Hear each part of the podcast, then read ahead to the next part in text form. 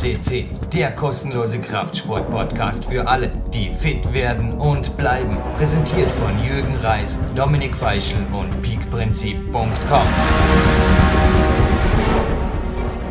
Okay, welcome listeners. This is Dominik Feischl from uh, PowerQuest CC and today is another great show and the line to the US is standing and I have the great honor to yeah, welcome Dr. Lonnie Lowery and yeah, I'm very happy. Thank you very much, Lonnie, that you have the time. You wrote me a few days ago when we, we made, made up the show that you uh, right before training. we come to this later also because right. this is very interesting. I think you're drinking some coffee and yeah, we also said we are doing the show in English and not in German. But Lonnie, tell us a little bit about your background because some of our listeners already know you. You are the host of ironradio.org, a very good podcast show and we enjoy it since the beginning and a lot of my friends do it too and yeah just a little background because you are not only a you are you're also a man of, of practicing you are an athlete for yourself and you are also an, uh, a man uh, with a lot of science behind it and uh, this is really great i like these interviews and give us a little bit of a background how you get started and how things evolved Sure, Dominik. Uh, well, I, I actually started at university uh, studying exercise science. When I got to uh, to that level of school, I just decided, you know, what is it that I really love? And I think um, getting a bodybuilding magazine all the way back in 1983 sort of really started all of this. My sister bought me a Flex magazine as a joke, and I actually liked it for real. so uh, I, I just consumed that and as I started to learn more through magazines, then I thought I'll study this at university in, in a more legitimate way.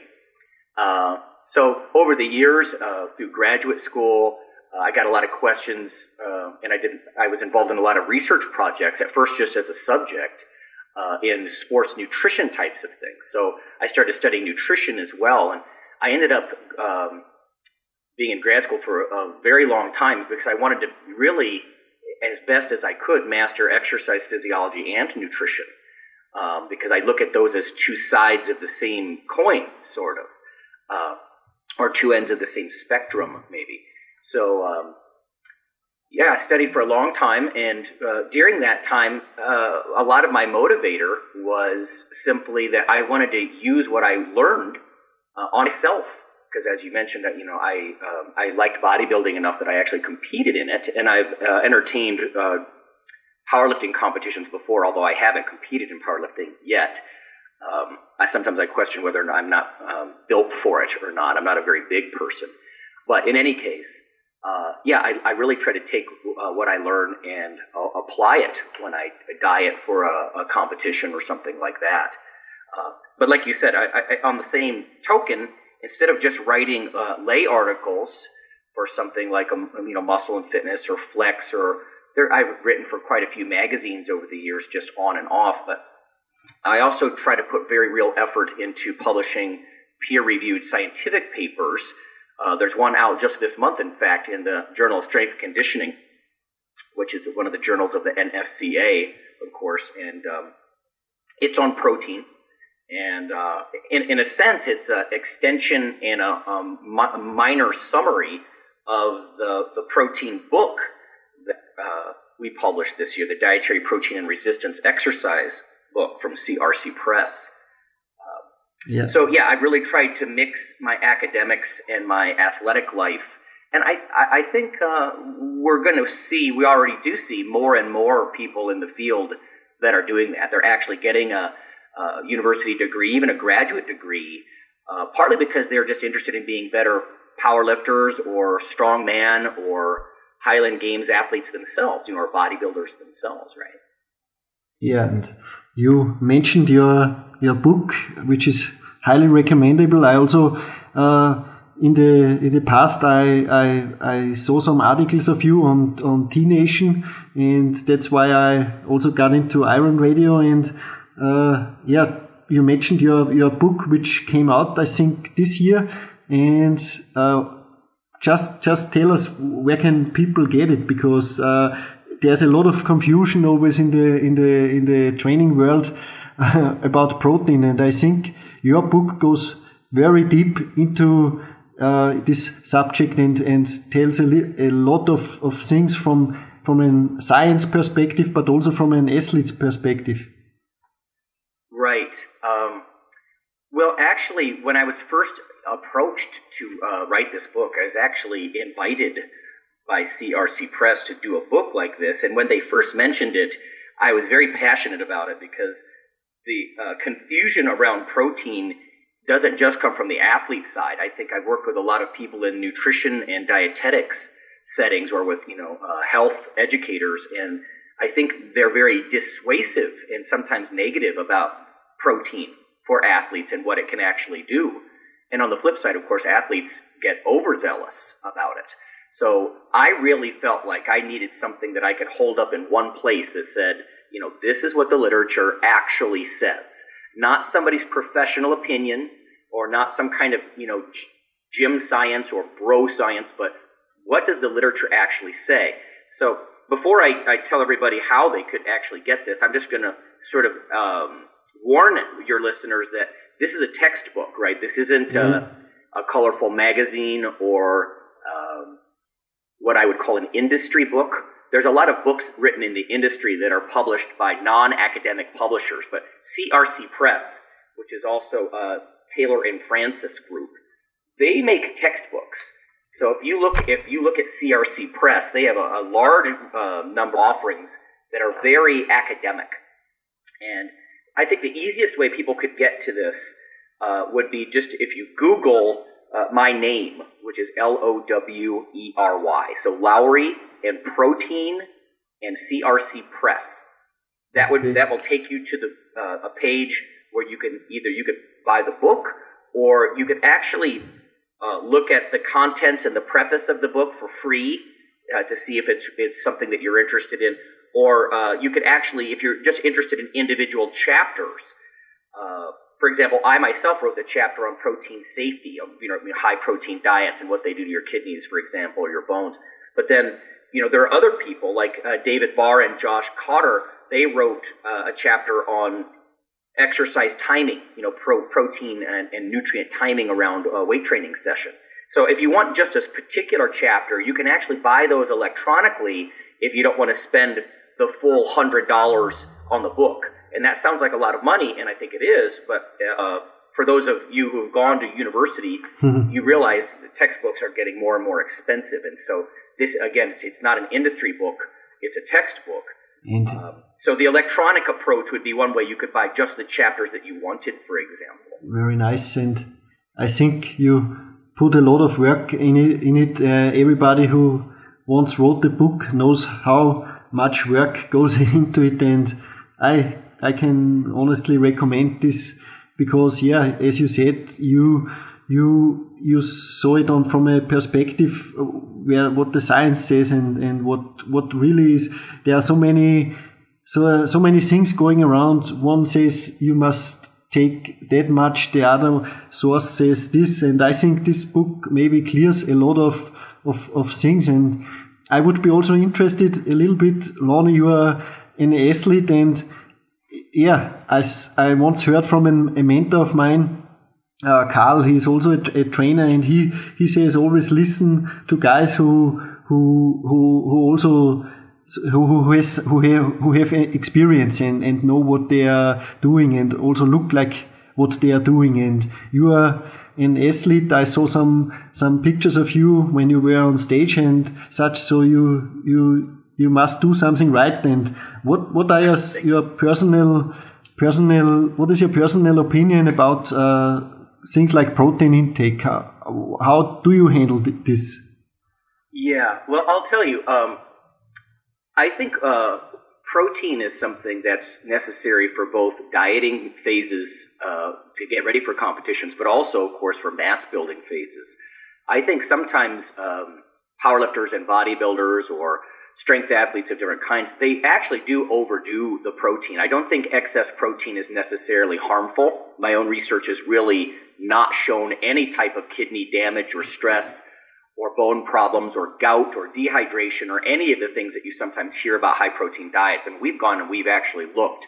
And to my knowledge, not many groups have done that yet. Um, but it, there are other groups validating some of this. But at the same time, uh, yeah, I would keep protein fairly, uh, fairly high. Uh, some people might not think this sounds high, but in the off season, I usually consume about a gram of protein per pound of body weight. Uh, and when you're eating plenty of calories, I don't think that's a problem. Um, when you consume three or four thousand calories a day, which I think most strength athletes should, depending on their activity level and their body size and, and whatnot, um, I think a gram per pound is in fact excess. It's probably more than you even need. And when I see guys sometimes eating four and 500 grams a day, again, I know everybody's different, but they almost certainly have very expensive urine. I mean, I think a lot of the nitrogen that they consume in that protein ends up in their pee. Now, some people say, well, I'd like to have the extra uh, as opposed to not getting enough. And I can understand that, but even at a gram per pound, so I weigh about uh, 215 pounds right now in the off season. When I compete, I compete around 190. Uh, and again, in both both situations, I'm I'm thinking about a gram per pound. I don't vary it really that much. Sometimes I'll bump it up a little toward the end of a dieting phase, maybe up to a gram and a quarter per pound of body weight. Um, mm-hmm. and again, I know I'm doing pounds instead of kilos. I could be doing this in kilos. Uh, but you know, so in the off season, 2.2 grams per kilo okay. of body weight. But um, a little bit more uh, before a competition, and that's partly because I just get hungry and I have to eat something. I mean, over the course, I actually diet for uh, a 20 week period, ideally, and during that time, uh, you know, I'm pulling 50 grams of carbohydrates out of my diet on a regular interval, and then toward the end, I start pulling fats out on some level too, of course, because those are our fuels. Um, and then I, I have to eat something, like I said, so the protein goes up a bit toward the end just because it's filling and it boosts metabolic rate and things like that. There are definite advantages to protein beyond just uh, nitrogen balance, right? Because it, it is filling, it is thermogenic compared to other uh, macronutrients. So, but that's how I usually address it. I keep protein what I consider moderately high uh, year round, whether I'm you know trying to bulk up or, or diet down. Great, great advice. And uh, I would be also interested, and my listeners too. I think uh, there's a lot of always some some saying also about uh, what kind of protein is good for an athlete, and there are so many sources.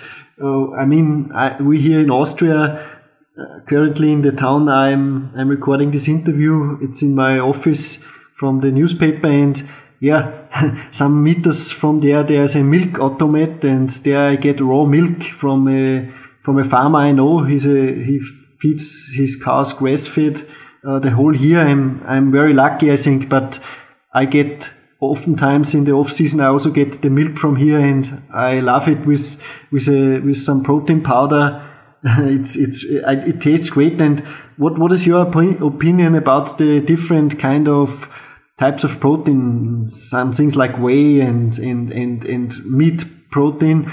And also, what do you think has protein powder its place in a, in an athlete's diet? Uh, my opinion is for sure because it's convenient and yeah, you can. I agree. Yes, uh, I think convenience is very important. Uh, sometimes I've heard dietitians who are not athletes in the past say, "Oh, those muscle heads and their protein powders, you know, it's, none of it's necessary." In fact, one of the reviewers for this book, uh, when I went through a review process for the, the protein book here, uh, actually made a comment that, you know, it's been well established that protein has no bearing on the progress that weight trainers make. And I just, that's, he's just ignorant. Hmm. Uh, that's, that's an incorrect statement. Um, there is a chapter in the book by Bill Campbell on uh, protein types. Um, and I think when you talk about protein types, what's necessary to look at is all the different markers of protein quality. I mean, there's the biological value, there's net protein utilization, there's, I mean, there's protein efficiency ratio, there's the PDCAAS, which is the protein digestibility corrected amino acid score. So there's lots of these tests about how well protein helps build muscle, either in animals or in people. And as I'm sure you know, and a lot of your listeners know, proteins from the plant kingdom are generally incomplete. They don't have all of the indispensable amino acids or essential amino acids. And then proteins from the animal kingdom tend to be complete, with the exception maybe of collagen. Unfortunately, they stuff collagen into protein bars to make the protein look like it's high when it's really not. So you have to be careful with the protein bars. But anyway, as far as powders, they're usually legitimate. Uh, and something like whey, it has it, it scores very highly on all these measures of protein quality. And like you said, I'm a huge uh, proponent of convenience. So you can literally fill your, uh, you know, uh, container for the gym with some powder, and you can reconstitute it with water when you're ready. Whey is a very fast protein. It's very leucine rich because leucine is one of those indispensable amino acids, of course, that is so important for triggering muscle protein synthesis or muscle growth. Um, so whey has been um, a big um, addition uh, and advancement in the science, I think, of what weight trainers use over the last probably 15 years. I mean, when I was an undergraduate, I was actually taught that whey was something that they would discard uh, in protein manufacturing and feed to pigs because it was just considered extra and not necessary. Um, and that's just funny because now, of course, it's being sold for, uh, you know, 40 US dollars a can. Yeah. uh, and they used to just discard it.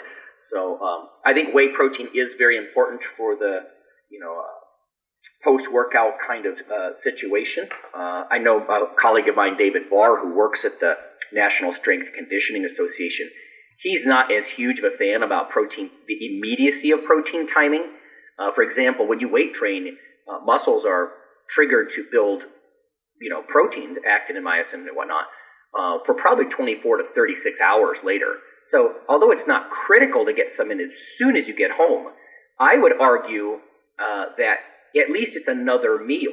You know, so you can squeeze in an extra 30 grams of protein as soon as you get done with your lifting. Yeah. Um, and although it, it will help if you consume it four hours later as well, you might as well get in that extra meal.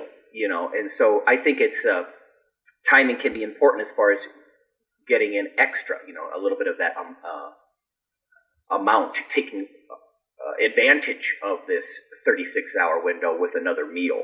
So even though the time itself isn't, it may not be as critical as we once thought. I, I know that's very controversial, but uh, at least it's an extra meal. And I think whey protein is huge. And you mentioned meat as well. Uh, I don't think most people should try to consume more than half of all of their energy intake uh, as liquid. I really think uh, meats are uh, huge, hugely important um, because they have other zoochemicals, other uh, nutrients, and so a mixture of powdered powdered liquids and uh, and solid proteins like various meats and eggs uh, are very important.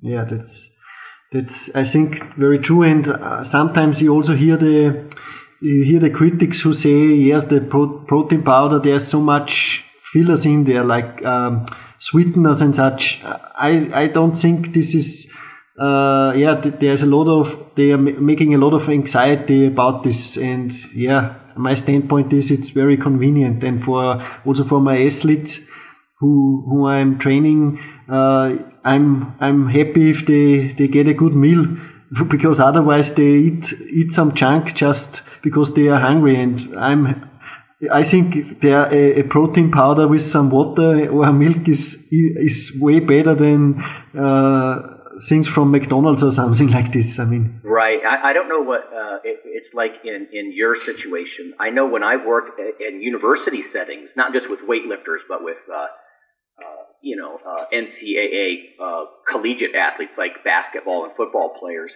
they would routinely skip meals. They would just they'd come to an early morning lifting session uh, fasted, and they wouldn't bother to eat before or after they lifted. And I think that's just a, an opportunity missed. So uh, I agree with you very much about the convenience. It's a way to bring some high quality protein, especially the dry powder doesn't spoil like so many other types of protein that you might try to take with you during the day. So skipping meals uh, is not a good thing, both from a, an energy standpoint, whether it's you know uh, calories or joules, however you measure that, but uh, you know, you've got to get those meals in for both the protein building blocks and for the energy that's necessarily necessary to knit together all of those amino acids. I think that's where a lot of athletes they don't realize they're they're wasting a little part of their session if they don't get all uh, some energy along with those building blocks so they can your, their bodies can actually knit together the proteins and build a bigger structure for them. It takes a lot of energy chemically to put all that amino acids together and build new, new, you know, new proteins. So energy and building blocks, and um, again, I think that's where the convenience of uh, a powdered drink is is so good. Yeah, and uh, what your I also liked your approach very much. I, I saw it on T Nation a few, I think, years ago already. Uh, you you wrote about um, walking in the morning fasted with a weighted vest, and this is something I I regularly do, and I found myself in this article because I, I, I like those things. I like it way, way more than doing, which is very modern today, high intensity interval training. I think this is good, but for me, if for example, I, I like it way more to, to walk faster in the morning, maybe with a weighted vest going uphill somewhere.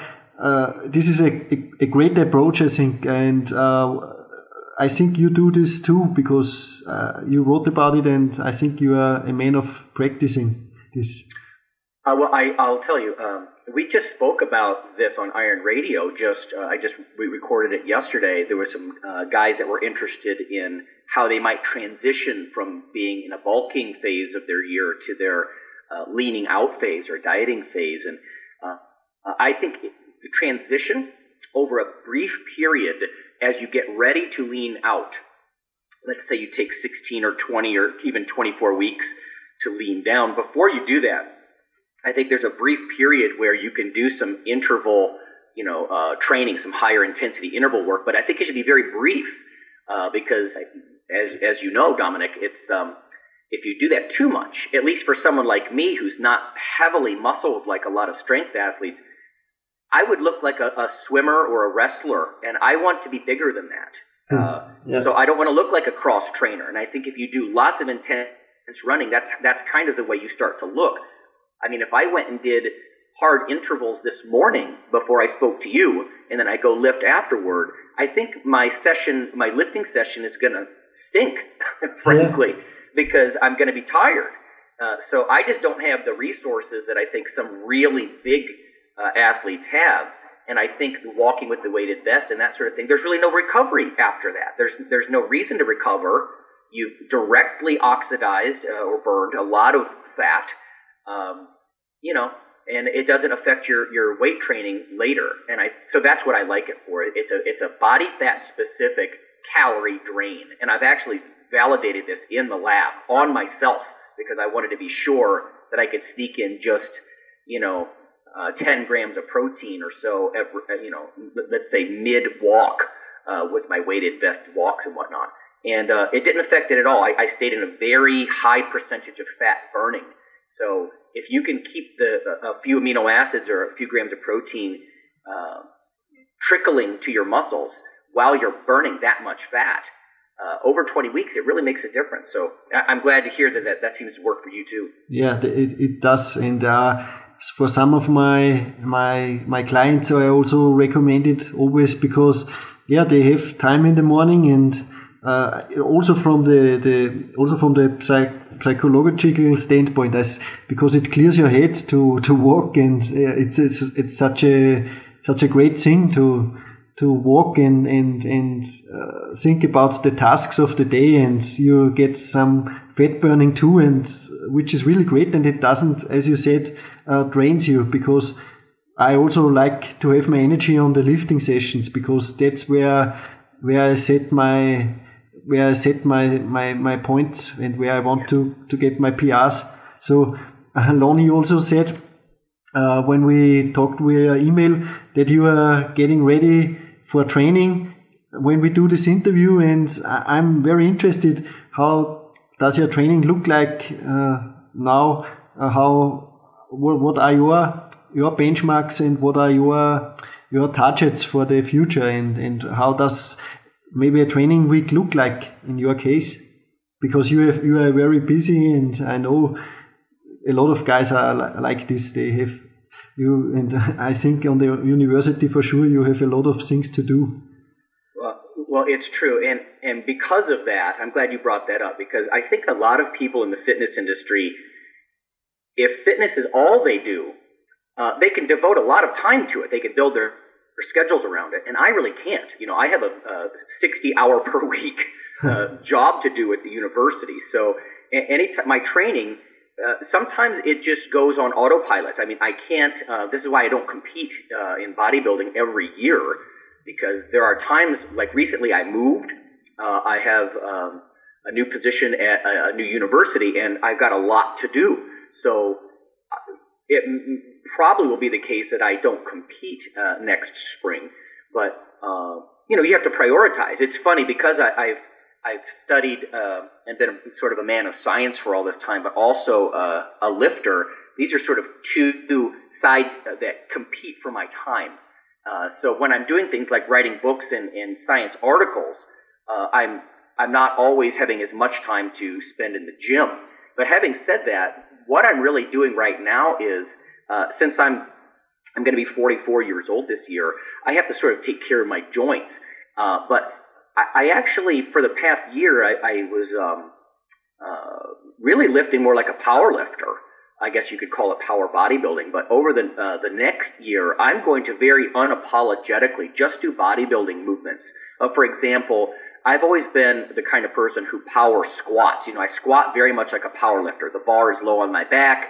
Uh, I use a lot of sort of posterior chain, a lot of glutes, hamstrings. You know, get very sore after I do that. But lately, I've been doing more uh, front squats, for example, which is not something I've really done a lot of before. I, I think I'm going to get back to my bodybuilding roots a little bit and do uh, maybe more sets of uh, eight to ten instead of three to five um, and give that a try for a while. I'll always do, do a heavy set of three to five during the week for something, I'm sure. Um, but, you know, dumbbell presses, uh, front squats, um, you know, things like that, um, uh, barbell rows, even things like seated cable pulley rows. I really like uh, seated rows uh, instead of just deadlifting all the time, for example. Um, and again, th- that's sort of the way I started lifting when I was a young man in my teens and, and 20s. And I'm going to do that uh, again for a while because I, I, I, alluded to earlier. I'm not sure my my small skeleton uh, suits raw powerlifting all the time. My shoulders kind of get punished by that. My elbows, even my hips. So I, you know, I think that's going to be my focus is really just uh, go for the muscle hypertrophy and I'll probably get razzed for that a little bit by Phil and Rob uh, on Iron Radio because they're always about performance and, and not just muscle size. But I don't have the kind of structure they have. I mean, Fortress Rob is built like a refrigerator. I mean, he's a giant rectangle of a man, and I'm not built like that. You know, I'm only five nine. Yeah. Um, but anyway, I have small joints. Well, that helps with bodybuilding, but it doesn't help so much with powerlifting. So I have a lot of heavy lifting in my background, and I'll continue to do heavy lifting. Um, but I'm really going to focus more on, like I said, uh, uh, bodybuilding style movements, and then just see what happens. I mean, that was sort of the plan a year ago when I when I said, listen, for a year I'm going to do some basically some powerlifting, um, and then I'm going to take that that new strength that I build and try to put it to bodybuilding uses, you know, by doing more reps with greater weights. So that's sort of where I'm at now. Certainly not high rep in any in any uh, stretch of the imagination, but you know, eight repetition sets, more bodybuilding style movements. I've never been sort of a, a wimpy isolation movement kind of bodybuilder. I don't like lots of machines and that sort of thing mm-hmm. anyway. I gravitate toward rows, presses, squats, uh, and you know, or even leg presses. Uh, I've made some great gains in leg girth just doing leg presses, believe it or not. So, you know, I'm, I'm going to mix up a lot of what I've done and not just focus on benching and squatting and deadlifting all the time. Yeah, I'm. I'm also. I'm from an. I'm. I'm. I have a background as an Olympic lifter a lot when I was younger, but I also found, like you said, uh, leg presses. This was a, a, a great new stimulus for me, and I mean, it, guys who are saying leg press is, is not worth it, I, I mean, they should sit in it and do do the, those grueling things. I, I think that you can do a lot of hard things in there, like uh, pyramid sets and, and drop sets and things like that. And from a bodybuilding standpoint, in my opinion, things like leg presses are, are great because yeah, you can get your legs bigger, and I see a lot of guys walking around with with thin legs and big arms, and that's not Yes. That's not all. And I also like I did it this morning because here in Austria it's now uh, five in the afternoon, and we in the morning did some prowler work and some sled drags and car pushing. We also like some unconventional things like this, but as you said, leg press is, is great, and yeah, Yeah, I think I'm unusual among a lot of bodybuilders that I like doing things like flipping tractor tires, pushing cars around. I, I don't get a lot of opportunity to do that. I can do some things like farmers carries and things like that at my gym. Um, but I love that sort of stuff. I'm not naturally uh, super strong compared to the guys that you know I do the podcast with. I think probably compared to the average man, I'm, I'm fairly strong. But you get my point. Sure, so I like to mix it up as well as part of a bodybuilding goal. Phil, for example, Phil Stevens, who does the, the Iron Radio show with me, he, he will he'll do a lot of these things as a main sport. I mean, he's getting back into Highland Games, for example. Uh, so I just have to I want to go with what I'm good at, and you know I think things like strongman events and some of these other events are geared toward huge men that are six five and four hundred pounds, and that's just not who I am. You know, so uh, on the bodybuilding side of things, I, whether it's the illusion of small joints or whatever, I, I'm just geared a little bit mo- more toward that. Um, Yeah. But uh, back to what you were saying about leg press, Dominik, I, I, I couldn't agree more. I think uh, what, back when I was in my uh, early 20s, I made some of the best gains in leg mass I've ever made. Leg pressing, believe it or not. I think over a probably an eight week period, I, I probably put over an inch on my thighs uh, just doing you know heavy leg presses. You can use an awful lot of weight. Um, you know, and I think that that's the kind of thing that I want to remember that these are good movements. Uh, and I don't want to feel like if I'm not doing the big three powerlifting movements that I'm I'm somehow being a wimp because that's really not true. That's that's that's right. Yeah, and I I like the you can put a very high intensity into the leg press and such, and this is a sure way to get the size bigger. And yeah, Lonnie, also what what what interests me is do you have a, a basic guideline for you and your athletes uh, in regards of, of things like supplements? I I'm for instance now getting back to creatine a little bit. I had used it in the past and I I liked it and uh, yeah. What what are some kind of I also like fish oil. Uh, I haven't done this before and things like this really think make a small but a very good difference. It's just a few percent sometimes, but uh, yeah, in my opinion, No, I agree, and I think that's very realistic. What you're saying is that few percent, but a few percent can add up. I mean, for example, whey protein before and after a workout, fish oils. It doesn't really matter so much when you time them uh, throughout the day, but uh, generally getting about three grams or so of EPA and DHA a day, I think has great impact, not just for joint inflammation probably, but also for uh, actually reducing body fat, a very small amount over time.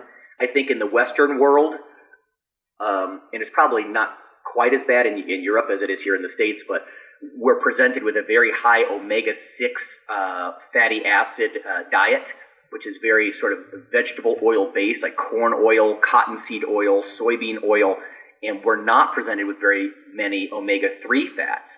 So things like fish oil or flax oil, especially fish oils, they're more potent. Uh, I think if you don't supplement them, you're at least here in the states, you really don't get them in your diet. Uh, so uh, you know, if we ate more uh, cold water fish, we might have a better chance at some of that. But we just tend not to do a lot of that over here. So I I definitely take uh, a fairly high dose of fish oils every day. Uh, I think it's good for my joints and my body fat and even mood. Uh, usually, when I hear a supplement that's good for so many things, that sort of sends a cautionary uh, red flag that oh maybe Hmm. these are too many claims. But with fish oils, the reason that they they're so pluripotent is because uh, you were essentially replacing a deficiency.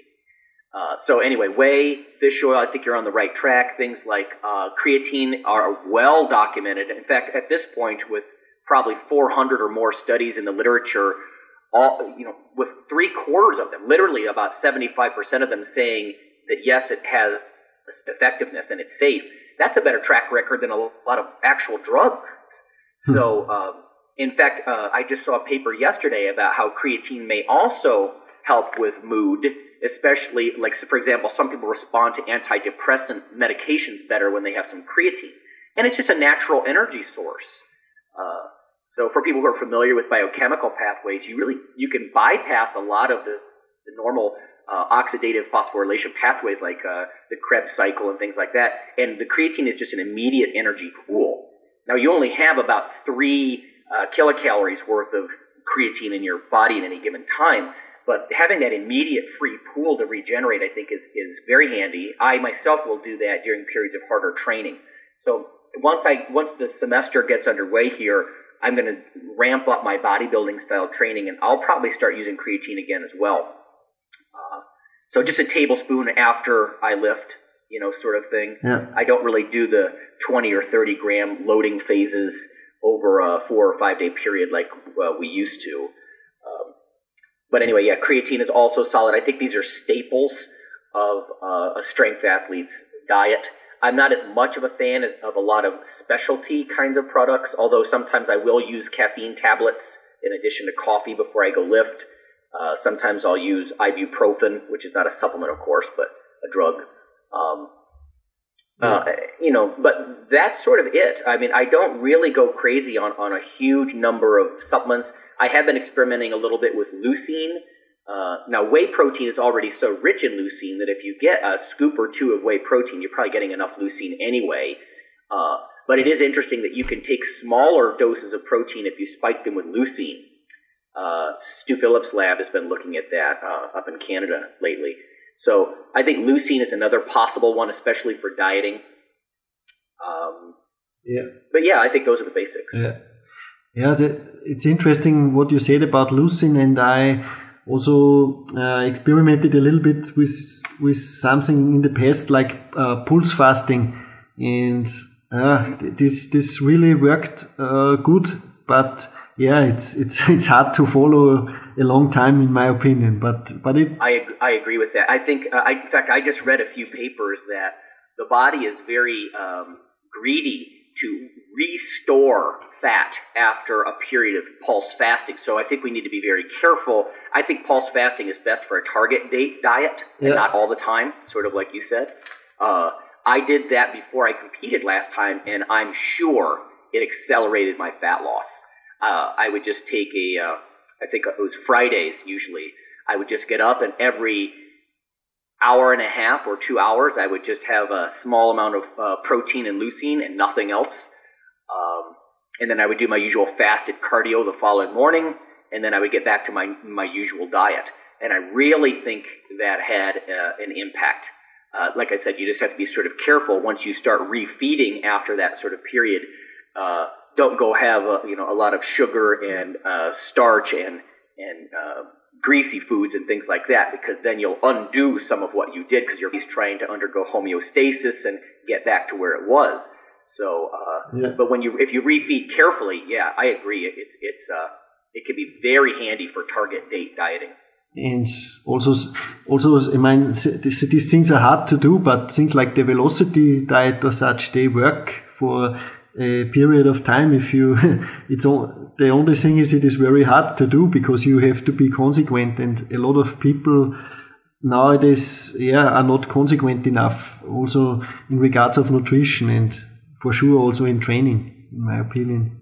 Yeah, the velocity diet I think is very interesting. In fact, there's actually some science to suggest that a, a protein shake oriented uh, diet uh, in sort of that all or none kind of setting, instead of just trying to make small behavioral changes, just to take a period of time and really devote to, you know, um, an all or none approach where you're just consuming protein drinks and whatnot. Chris Shugart, who really started the whole velocity diet thing, he's a very bright guy. In fact, I think he's a better nutritionist than uh, a lot of the dietitians that I know, actually. Yeah. um, so uh, I, I actually he's one of the, the few guys in the industry where I will check in on what he's doing as far as recipes and you know what his dieting ideas or stuff because he has you know he has good ideas. And Lonnie, what would interest me because you have a lot of experience with it, and uh, yeah, I, I, always get some some some questions also from some listeners. And uh, what would you do with a person which is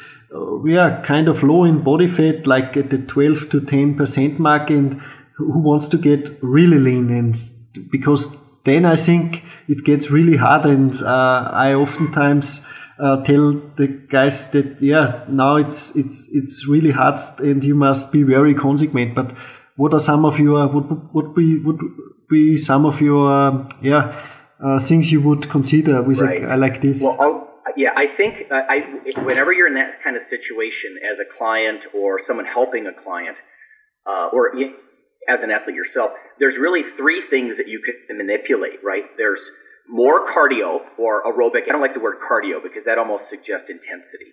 Uh, like you know, like I'll call it aerobic activity, like you and I tend mm-hmm. to do with the outdoor walks. Yeah. So there's more aerobic activity. I, I tend to add that in 15 minute blocks. Um, there's more uh, reps and sets in the gym. I'm actually much more of a fan of more sets in the gym with the weights. And then there's of course more restriction with the diet. So, if, for example, if you only use one of those things, like all you try to do is restrict your diet, after just a, a, a I don't know, a month or two, you're going to find yourself at a dead end. You know, you can't eat any less, yeah. uh, and your metabolism is slowing down. So you can't just rely on diet. If you just focus on doing more sets in the gym, I think you end up doing junk sets and sort of punishing your body extra uh, without, you know, much return. And if you just add more cardio, uh, especially, or the aerobic activity rather, then that starts to consume too much time. Because the drawback to what you and I do with the vests and the outdoor walks and all that sort of thing is that it takes a lot of time. If you're adding 15 minute blocks, let's say somebody starts with a 45 minute walk before breakfast, then they're doing an hour, and then an hour and 15.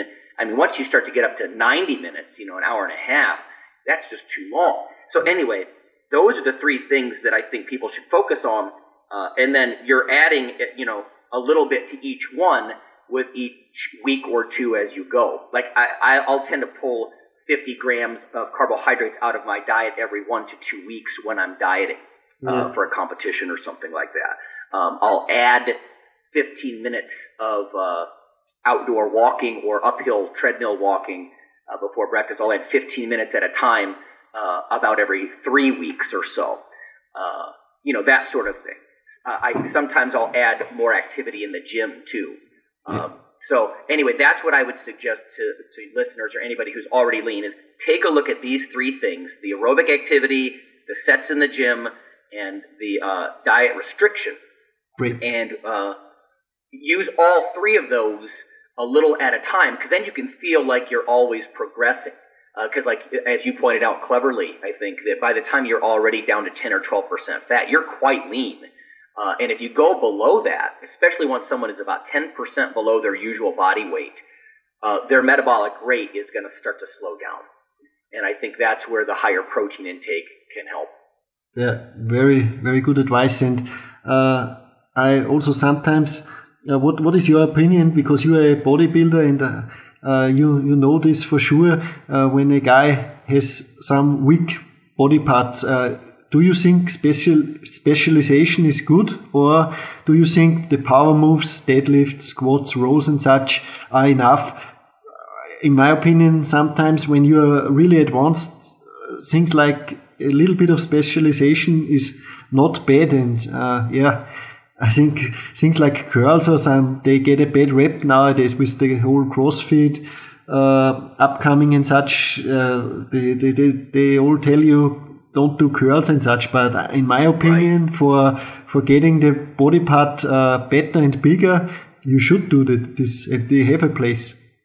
No, I think you're a good coach, Dominik. I agree with almost everything you say.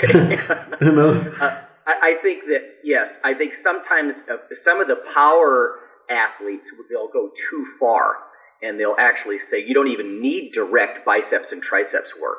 And as a bodybuilder, I disagree with that. If all I do is, uh, for example, bench and pull, uh, and I noticed this when I was doing a lot of power training, my arms were not as big and full. They simply were not. Um, I may have even lost a half an inch on my arms while I was doing that.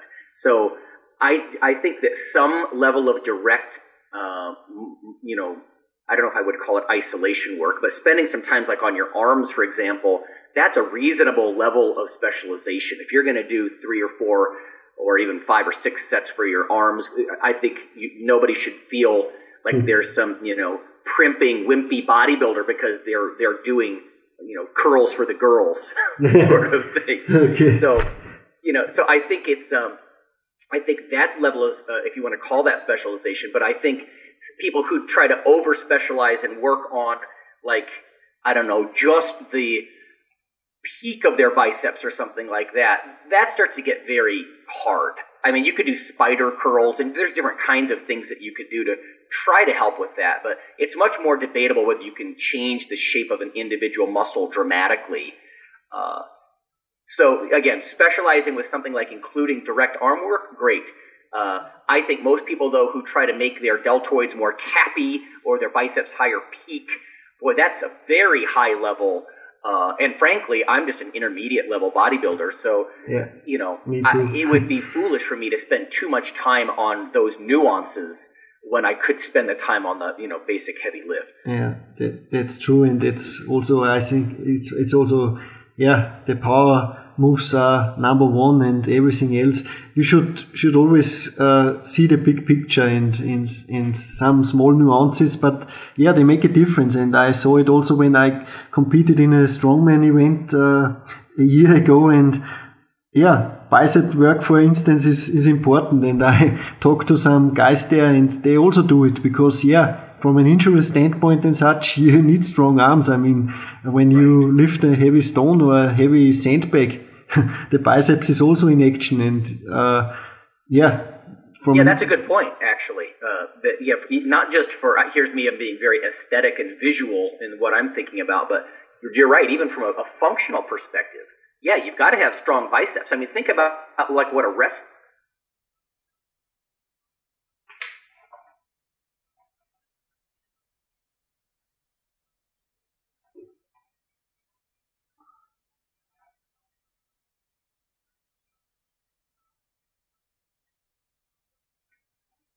Did I lose you?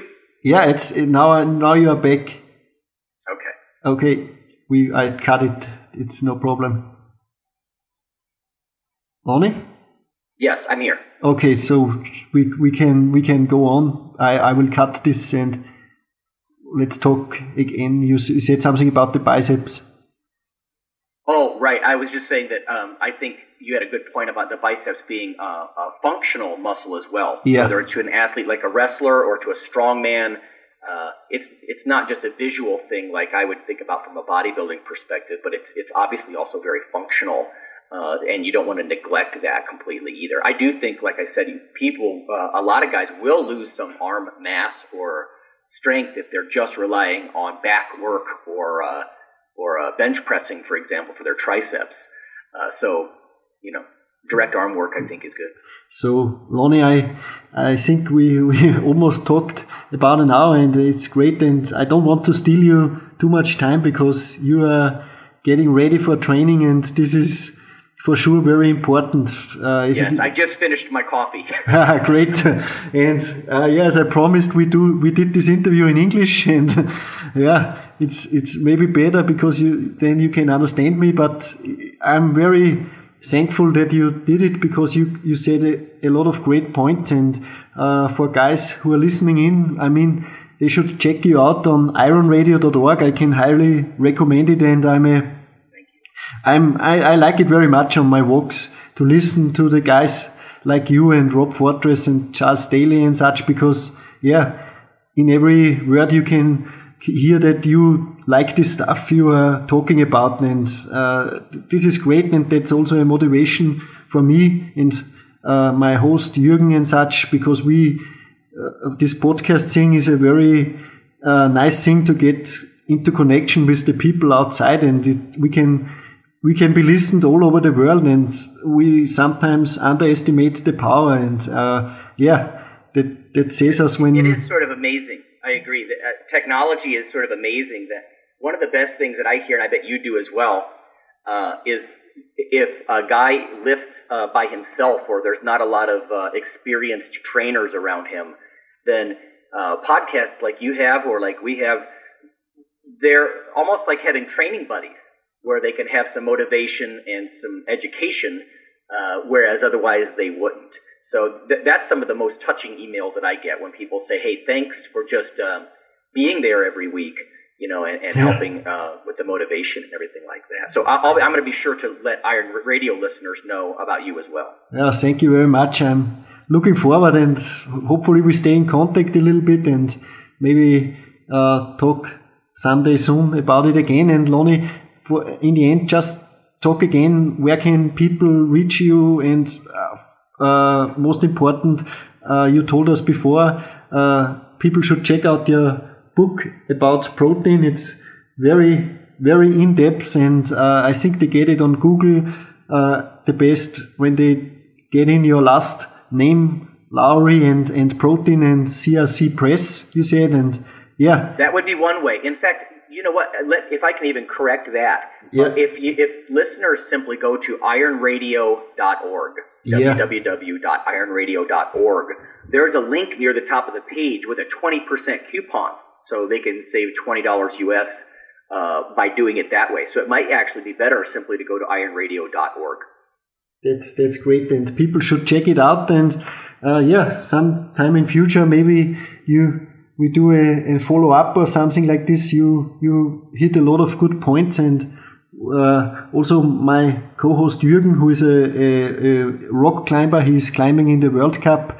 He he looked forward to this interview and I think he will like it. And thank you very much, Lonnie. I wish you a good day. Have a good weekend and talk to you soon. Great. Thanks. Don't be a stranger. Okay. Bye bye.